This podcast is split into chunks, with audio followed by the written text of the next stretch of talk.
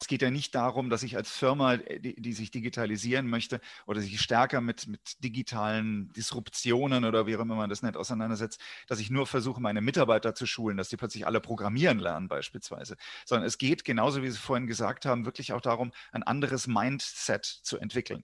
Also für Innovationskultur gibt es keine Ausreden. Oder wer blockiert, der geht. Also im Grunde genau darüber habe ich gesprochen in Teil 2 des Podcasts mit Professor Dr. Frederik Thies. Der erste Teil ging ja um den Wandel im Bildungswesen oder im Bildungssystem durch die Digitalisierung. Und der zweite Teil geht jetzt um den Bereich der Digitalisierung im Großen und Ganzen. Hier merken wir natürlich in vielen Beispielen vom Medienbereich über den Handel bis hin zum Handwerk oder der Automobilindustrie, dass hier sich alles verändert. Und wer da in Zukunft aktiv gestalten möchte, der muss einfach offen sein für Neues. Da geht es dann um die Themen der Innovationskultur. Da geht es auch darum, Wege zu finden, wie ich beispielsweise, wenn ich es nicht alleine machen kann, Innovation betreiben, wie es denn dann geht. Es geht auch darum zu überlegen, gibt es vielleicht ganz innovative Strukturen. Wir sprechen hier zum Beispiel über Händler, die überhaupt keine eigene Logistikinfrastruktur oder grundsätzlich Infrastruktur haben. Und genau das sind so die Themen, über die wir im Podcast Teil 2 sprechen. Ja, da wünsche ich euch jetzt viel Spaß beim Reinhören. Hinterlasst mir ein Feedback und viel Spaß. Bleibt gesund.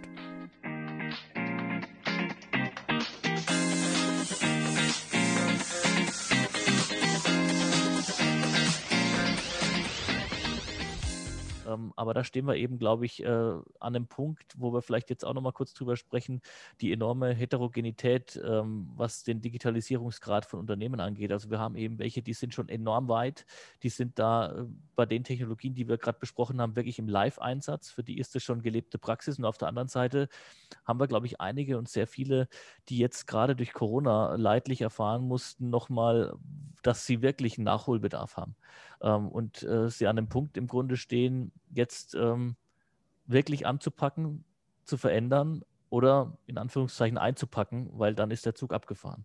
Mhm. Ähm, wie sind da so Ihre Erfahrungen? Sie äh, beschäftigen sich da auch schon eine ganze Zeit mit den Herausforderungen und Potenzialen digitaler Transformation. Das war vielleicht mal so ein kurzer Einblick aus meiner Sicht äh, der Praxis. Aber wie, wie ist Ihre Einschätzung da? Also die, die Problemstellungen sind dann natürlich wahnsinnig vielfältig. Ähm, also ganz generell dadurch, dass ich diese, dieses Thema jetzt also wirklich schon seit 20 plus x Jahren live mitverfolge, äh, habe ich auch so ein bisschen das Gefühl, ich bin in einer Zeitschleife gefangen. Weil so quer über die Branchen hinweg äh, Digitalisierung ja nach und nach zum Thema wird. Also am härtesten getroffen wurde ja zu Beginn die Medienbranche, dann der Handel und äh, danach diffundierte das dann so nach und nach in alles Mögliche. Die Automobilindustrie hat es ja inzwischen auch verstanden, dass sie massiv digitalisieren muss. Also gerade vor ein paar Wochen ging das ja auch durch die Presse, dass VW sich transformieren möchte, zumindest zu einem gewissen Grad in Richtung eines Softwareunternehmens und so weiter und so weiter. Ähm, also häufig habe ich die Erfahrung gemacht, dass Digitalisierung bei vielen Unternehmen so ein bisschen wie eine Art schwere Krankheit wahrgenommen wird. Also es gibt ja, ich glaube, in der Psychologie ist das oder in der Medizin so, so diese Phasen, die Patienten durchmachen, wenn sie erstmal irgendeine richtig üble Diagnose kriegen, dass sie zunächst einmal äh, nicht wahrhaben wollen, dass sie krank sind, in Depressionen verfallen, versuchen das Thema wegzureden, naja und so weiter und so weiter. Und genau das habe ich ja auch immer und immer wieder mitbekommen. Ich kann mich noch erinnern, wie in den 90er Jahren, das muss irgendwann so 96 96, 97 gewesen sein, ich zum Beispiel Workshops gemacht habe mit Versicherungsfirmen. Und da ging es damals um so ganz banale Dinge aus heutiger Sicht, wie zum Beispiel äh, intern im Unternehmen eine Art Intranet aufzubauen und dort Informationen zu publizieren oder überhaupt sowas wie E-Mail zu benutzen. Also damals bei diesen Workshops wollten mir diese Versicherungsleute zum Beispiel erzählen, dass sowas wie E-Mail niemals funktionieren könnte. Ja? Begründung, weil es ja nicht sowas gibt wie ein Telefonbuch, wo ich nachgucken kann, wer welche E-Mail-Adresse hat. Ich glaube, das ist so ziemlich das kleinste Problem, was wir heutzutage haben. Oder später dann im Handel, und zwar wirklich quer über die Sortimente, Stück für Stück äh, wollten die ganzen Händler ähm, sich gegenseitig einreden, dass in ihrem Segment äh, sowas wie E-Commerce ja keine Rolle spielt, weil die Kunden wollen doch in, in den Laden reinkommen und wollen die Ware anfassen. Also zum Beispiel lange Jahre hat man einfach geleugnet, dass irgendwann natürlich auch Kleidung und Schuhe übers Internet verkauft werden. Hat zwar ein bisschen gedauert, ja, aber heutzutage haben wir halt Zalando. Und, und das große Problem haben ja gerade heutzutage solche Händler jetzt in Corona-Zeiten, wenn sie feststellen müssen, hoppala, wir haben halt leider diesen digitalen Kanal überhaupt nicht genutzt und, und jetzt macht uns Amazon und Zalando platt. Ähm, die konkreten Probleme, wenn jetzt heutzutage ein Unternehmen aber sich digitalisieren möchte, die sind wie gesagt sehr, sehr breit. Das fängt natürlich an mit der ungeheuren Komplexität ähm, der digitalen Technologien, Dienstleistungen, einzelnen Produkte. Also nehmen wir nur mal so ein Beispiel wie digitales Marketing, was es dort heutzutage alles an Einzelthemen gibt. Ob das jetzt allein die Frage ist, wie mache ich denn überhaupt Werbung im Internet? Wie sorge ich dafür, dass meine Webseite möglichst hoch gerankt wird bei Google? Ähm, wie nutze ich soziale Medien für mich? Welche Rolle spielt überhaupt noch äh, E-Mail mit Newsletter-Marketing und so weiter? Das ist einfach ungeheuer komplex. Aber ein anderes Thema, ähm, was mit der Technik gar nichts zu tun hat, ähm, ist zum Beispiel auch die, die betriebswirtschaftliche Frage, wenn ich schon zum Beispiel einen Online-Shop aufziehe, wie gestalte ich den so, dass ich mich differenziere von sowas wie Amazon, ja, dem, dem Vollsortimenter, der ja von sich sagt, dass sie in Zukunft einfach alles auf diesem Planeten anbieten wollen, was alleine einen Strichcode trägt. Ähm, oder auch solche Fragen nach der, der, Innovationskultur beispielsweise. Das erlebt man ja sogar in, in Hightech-Unternehmen, die ihren ganzen Erfolg der letzten 20, 30 Jahre eigentlich neuen Technologien verdanken, dass sie dann irgendwann so satt und vollgefressen sind, dass sie nicht mehr in der Lage sind, von ihrer Innovationskultur sich überhaupt mit neuen disruptiven Technologien auseinanderzusetzen, weil da die Margen erstmal schwach sind, weil diese disruptiven Technologien kein neues Geschäft kreieren, sondern das bestehende Geschäft kannibalisieren und so weiter und so weiter. Also das, was Sie beschreiben, ist im Grunde wirklich eine enorme Heterogenität ähm, der, der, ganzen Bandbreite und betrifft im ja, Grunde diejenigen, ja. die am Anfang stehen, genauso diejenigen, äh, die schon sehr weit in dem ganzen Prozess drin sind. Also für mich ist es tatsächlich immer so der, der Ansatzpunkt, äh, ein gewisses Mindset auch zu vermitteln, dass das, was Sie am Anfang beschrieben haben, dass es eben keine Krankheit ist, die mich jetzt da irgendwie überfällt, mit der ich irgendwie umgehen muss, äh, weil es nicht anders geht, sondern im Gegenteil, man muss es als vielleicht Zustandsveränderung Veränderungen ähm, ansehen die sehr, der, die sehr viele Vorteile mit sich bringt, wenn ich die richtigen Schlüsse draus ziehe und die aber auf der anderen Seite nicht ganz ungefährlich ist, wenn ich es eben nicht tue. Also dementsprechend muss man wirklich schauen ähm, und deshalb finde ich es toll, gerade solche Formate wie Ihren YouTube-Kanal oder eben andere ähm, Ansätze, wo Sie auch wirklich Wissen versuchen zu transferieren, dass eben Technologie kein Hexenwerk ist äh, und, und keine, keine Krankheit, äh, sondern eben was, was sehr viele Vorteile mit sich bringen kann. Und wenn man es denn richtig macht, äh, dann hängt hängt da ja eben auch dann äh, Zukunftsfähigkeit dran, da hängt Wohlstand dran, da hängen unsere Arbeitsplätze dran, äh, die vielleicht eben nicht in dieser Quantität dann entstehen, wie vielleicht bei einem Amazon, der dann da 100.000 Mitarbeiter plus X aufbaut. Aber warum ist es denn nicht äh, äh, eine tolle Sache, wenn wir hier einen tollen Nischenhändler haben, der sich im E-Commerce äh, fokussiert, der 50 bis 120 oder 200 oder 300 Mitarbeiter aufbaut. Unsere Region ist tatsächlich ja so konstruiert, aber ich glaube, es ist tatsächlich ein Mindset-Thema, ähm, hm. sich eben darauf einzustellen, die Sachen anzunehmen, ähm, teilweise auch wirklich ziemlich weit am Anfang anzufangen, denn Sie haben es ja angesprochen, es geht ja schon da, dabei los, dass man sich erstmal überlegen muss, ähm, ist das Geschäftsmodell, wie ich es heute praktiziere, ungeachtet der, der Digitalisierung dahinter erstmal grundsätzlich noch überhaupt das richtige Geschäftsmodell und ausgehend davon kann man ja dann weitermachen und kann dann die ganzen digitalen Komponenten mit einfließen lassen. Ähm, eine große Herausforderung, also nochmal um auf die Großen zu sprechen zu kommen, das ist ein ganz spannendes Thema, mit dem ich mich auch schon immer wieder mal so beschäftige und mir die Frage stelle, ist natürlich das, ähm, wenn ich einen gewissen Reifegrad erreicht habe und vielleicht sogar den, den Peak erreicht habe, ähm, auch ab dem Punkt immer noch weiter innovativ zu sein und auch on top zu bleiben, das ist wahrscheinlich mindestens genauso schwer, wie überhaupt mal den Weg dahin zu finden. Und da kennen wir eben auch ganz äh, bekannte Beispiele, die Blockbusters, die, die Nokias, äh, die das eben nicht überlebt haben, äh, die dann ähm, dem ganzen Thema ähm, zu wenig Aufmerksamkeit geschenkt haben und dann nach unten gegangen sind. Ähm, ein Problem, das aus meiner Sicht auch schon aber bei den bei viel, vielen Firmen, auch gerade bei den kleineren da ist, ähm, dass man, wenn man sich jetzt mal die Ausgangssituation Status quo anguckt, man vielleicht auch momentan nicht äh, die entsprechenden Kapazitäten, Ressourcen hat, sowohl personell ähm, als auch dann natürlich, also von den Skills der einzelnen Leute, als auch dann ähm, der, der Ressourcen zeitlicher äh, Natur, ähm, da muss man ja sicherlich dann auch versuchen, einfach ähm, vielleicht nochmal andere Wege zu gehen, Ansätze zu finden in Form von Kooperationen, ähm, Zusammenschlüssen, Netzwerken. Ähm, denn ich glaube, das kann keine Ausrede sein auf Dauer, dass man sagt, ich habe einfach die Leute nicht oder ich habe einfach auch nicht die Zeit dafür. Ähm, denn die Zeit sollte man, muss man sich nehmen, sonst ist man, glaube ich, da auch ähm, sehr, sehr gefährlich unterwegs. Ähm, da gibt es aber ganz spannende Möglichkeiten, glaube ich, um da sich weiterzuentwickeln. Ja, also vielleicht nochmal kurz äh, zu dem Punkt, den Sie vorhin gesagt haben, ähm, dass, wie soll ich sagen, dass, dass Digitalisierung enorme Chancen bietet, ja, auch dann, wenn ich, wenn ich nicht äh, so groß werden kann wie Amazon oder andere Giganten. Also da gibt es ja wahnsinnig viel. Um nur mal ein Beispiel zu nennen, ja, man denkt typischerweise bei sowas wie E-Commerce, wenn ich ein Händler bin zum Beispiel, und mir die Frage stelle, wie kann ich mich digitalisieren, denkt man typischerweise daran, oh, da muss ich einen eigenen Online-Shop aufziehen. Aber was wir zum Beispiel heutzutage sehen, das ist ein ganz interessantes und auch ein bisschen gehyptes Thema ist, es gibt auch viele Händler, die überhaupt keinen eigenen Online-Shop haben, sondern das sind sogenannte FBA-Businesses. Das heißt, die, die äh, sozusagen outsourcen den ganzen Betrieb der elektronischen Plattform und auch der Logistik.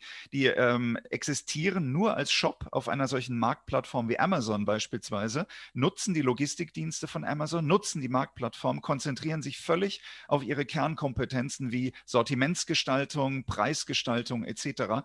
Und da gibt es eine ganze Reihe von Hidden Champions, die enorm erfolgreich sind, von denen wir aber überhaupt nichts wissen, ja, weil sie nach außen hin gar nicht so auftreten mit, mit eigener Marke etc. Naja gut, ähm, aber um auf den letzten Punkt äh, zu kommen, die Frage, wie kann man denn vorgehen? Naja, es gibt natürlich tatsächlich viele Kooperationsmöglichkeiten. Also wir haben in Deutschland ja ähm, eine sehr, sehr breite ähm, Forschungslandschaft beispielsweise, die häufig auch sehr anwendungsorientiert arbeitet. Also ich denke da beispielsweise an, an sowas natürlich wie die Hochschulen für angewandte Wissenschaften. Es gibt die Universitäten natürlich. Wir haben auch sowas wie die Fraunhofer-Institute, die sich ja ausschließlich der anwendungsorientierten Wissenschaft verschrieben haben. Und äh, auch durch, durch die diversen Förderinstrumente, die es gibt, gibt es da extrem viele Möglichkeiten, mit solchen Einrichtungen zusammenarbeiten zusammenzuarbeiten, ja. keine Frage. Mhm, also da glaube ich auch, da ist ein ganz wichtiger Schlüssel, den man durchaus aufgreifen muss. Also aus meiner Sicht, es geht schon mal los, es kann sich keiner, glaube ich, mehr erlauben zu sagen, das betrifft mich alles nicht und das interessiert mich auch nicht. Ich habe jetzt äh, ein ganz gutes, äh, eine ganz gute Dekade oder mehrere Dekaden hinter mir. Äh, das, das geht so weiter, das kann sich keiner mehr leisten.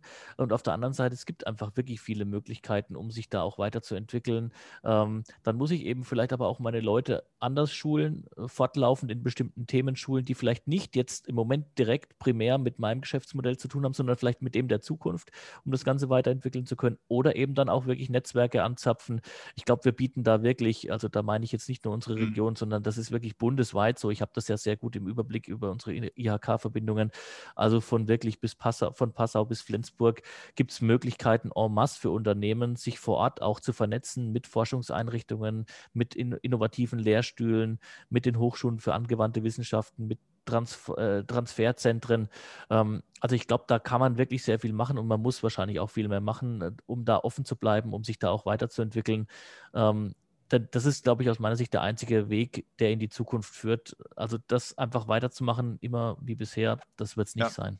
Und, und diese Vernetzung ähm, besteht ja auch wirklich nicht nur darin, dass man einfach nur Kompetenzen transferiert. Es geht ja nicht darum, dass ich als Firma, äh, die, die sich digitalisieren möchte oder sich stärker mit, mit digitalen Disruptionen oder wie auch immer man das nennt, auseinandersetzt, dass ich nur versuche, meine Mitarbeiter zu schulen, dass die plötzlich alle programmieren lernen beispielsweise. Sondern es geht, genauso wie Sie vorhin gesagt haben, wirklich auch darum, ein anderes Mindset zu entwickeln. Also auch hier nur eine kleine Anekdote, was für mich jetzt jemand mit so einem IT-Hintergrund immer wieder sehr faszinierend ist, wenn ich beispielsweise auf so diese typischen deutschen Maschinenbauunternehmen, ja, irgendwelche Mittelständler zum Beispiel, die in ihrem jeweiligen Marktsegment hoch innovativ sind, vielleicht sogar Weltmarktführer sind oder ähnliches, wenn ich auf die treffe, also eigentlich Hightech-Unternehmen und anfange mit denen zu reden über zum Beispiel so ein Thema wie künstliche Intelligenz, ja, maschinelles Lernen etc.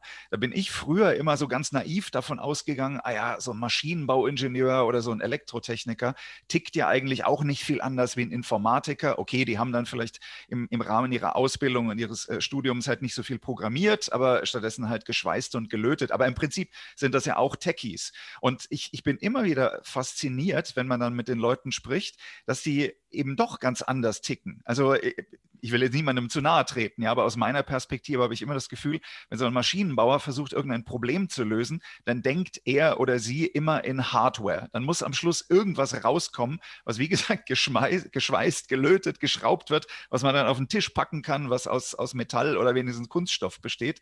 Und, und dass diese Leute viel, viel weniger in Software oder in Daten denken. Ähm, auch, auch bei Problemen, bei denen aus meiner Sicht völlig offensichtlich ist, dass man sie mit Programmcode viel, viel leichter lösen kann als in, in Hardware, in Mechanik oder, oder Elektronik. Das ist im Grunde ein Punkt, wo man schon wieder ein neues Thema aufmachen könnte, das ich aber jetzt gar nicht mehr machen möchte, äh, weil ich schon sehr dankbar bin, dass Sie sich die Zeit bis jetzt genommen haben. Aber das Thema, da haben Sie sich auch schon intensiv mit beschäftigt, mit der additiven Fertigung. Genau da würden vor allem ja die beiden Komponenten der wirklichen Fertigung und der Technologie, der Algorithmen, der Programmierung sehr stark zusammenfließen. Und ich glaube, das ist auch ein Feld, ähm, wo ich weiß, es passiert hier unheimlich viel in der Forschung und man hat immer nur das Gefühl, da kommen so kleine Schlüsselanhänger raus. Wenn man mal sieht, was da aber wirklich mittlerweile schon produziert wird, von elastischem und nicht elastischem, von dem Druck von allen möglichen Materialien in jeder Stückgröße, äh, ist das wirklich unheimlich spannend und ist, glaube ich, auch ein Zukunftsthema, was vielleicht aus meiner Sicht, vielleicht das nur um ganz kurzen Ex Exkurs zu machen, nochmal Ihre Meinung zu hören, auch den Vorteil bietet, dass man Wertschöpfung, die vielleicht früher ausgelagert wurde, um günstig zu produzieren, wieder hierher holen kann an Standort, wo die Technologie verfügbar ist.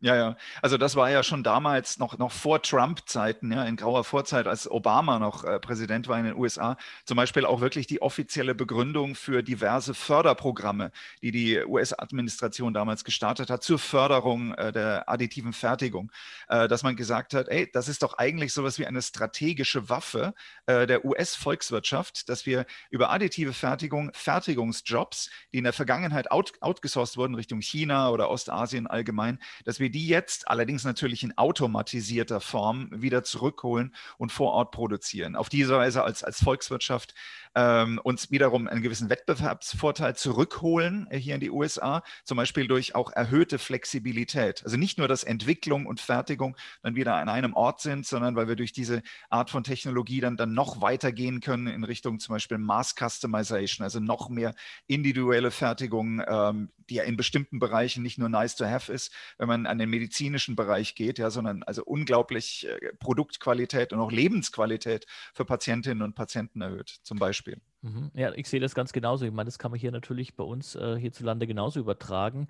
Ähm, und wir haben halt auf der einen Seite natürlich die demografische Entwicklung, dass äh, wir immer weniger Leute in der Zukunft haben. Auf der anderen Seite haben wir die Automatisierung und, und eventuell schon in bestimmten Routine- und Prozessen dann auch im Abbau und, und eine Substituierbarkeit äh, von Berufen oder von, von Arbeitsplätzen. Da bin ich mir auch ganz sicher. Aber wenn dann die Nettorechnung vielleicht doch wieder positiv ausgeht, man weiß es nicht, ist eine Glaskugel. Aber wenn wir trotzdem ganz viele neue Jobs entstehen lassen können, weil wir eben solche Technologien wieder hier äh, zu uns reinholen und dadurch Wertschöpfung auch zurückholen, ist es eine große Chance, auch gerade im Bereich der additiven Fertigung. Da kann ich zum Beispiel auch sagen, aus der beruflichen äh, Bildung, dass es über Zusatzqualifizierungen in die äh, Berufsbilder der ME-Berufe äh, mit Einzug äh, halten kann, dieses, äh, dieses Thema, je nachdem natürlich, ob das ein Betrieb möchte oder nicht. Ähm, das heißt, dass auch das hier wirklich gelebte Praxis ist und schon umgesetzt wird. Und ich weiß auch in ganz vielen Ausbildungswerkstätten steht dieser 3D-Drucker und der steht da nicht nur rum, sondern der wird auch wirklich angewandt und äh, mit den Auszubildenden ausprobiert und fließt da echt in die, in die Ausbildung und die, die Wissensvermittlung mit ein. Also von daher, ähm, vielen Dank für die tolle Zeit, für das äh, sehr, sehr informative und spannende Gespräch. Mir hat es sehr, sehr viel Spaß gemacht. Ja, abschließend Dankeschön und gerne wieder als Follow-up, weil ich glaube, Sie haben noch ganz viele Themen, ähm, in der Schublade, die wir durchaus auch nochmal diskutieren können.